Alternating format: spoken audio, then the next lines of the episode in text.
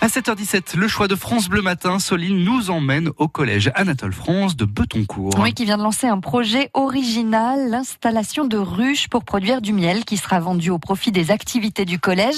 Certains élèves volontaires ont profité des vacances de février pour les construire. Christophe Beck les a rencontrés. Comme une véritable entreprise, Administratif. chaque élève a sa responsabilité. Publicité. Ils sont 14 élèves de 4e à gérer l'exploitation de ruches. Moi, c'est pour le budget. Et le recrutement s'est fait dans les règles, comme l'explique Alexandre Co, conseiller principal d'éducation dans ce collège Anatole France de Betoncourt. Donc ils ont chacun des, euh, des responsabilités, ils ont euh, tous fait des lettres de motivation, ils ont euh, été euh, reçus lors d'un entretien d'embauche. Oui, c'est une petite entreprise en fait où on travaille comme euh, par exemple si on était euh, caissière par exemple.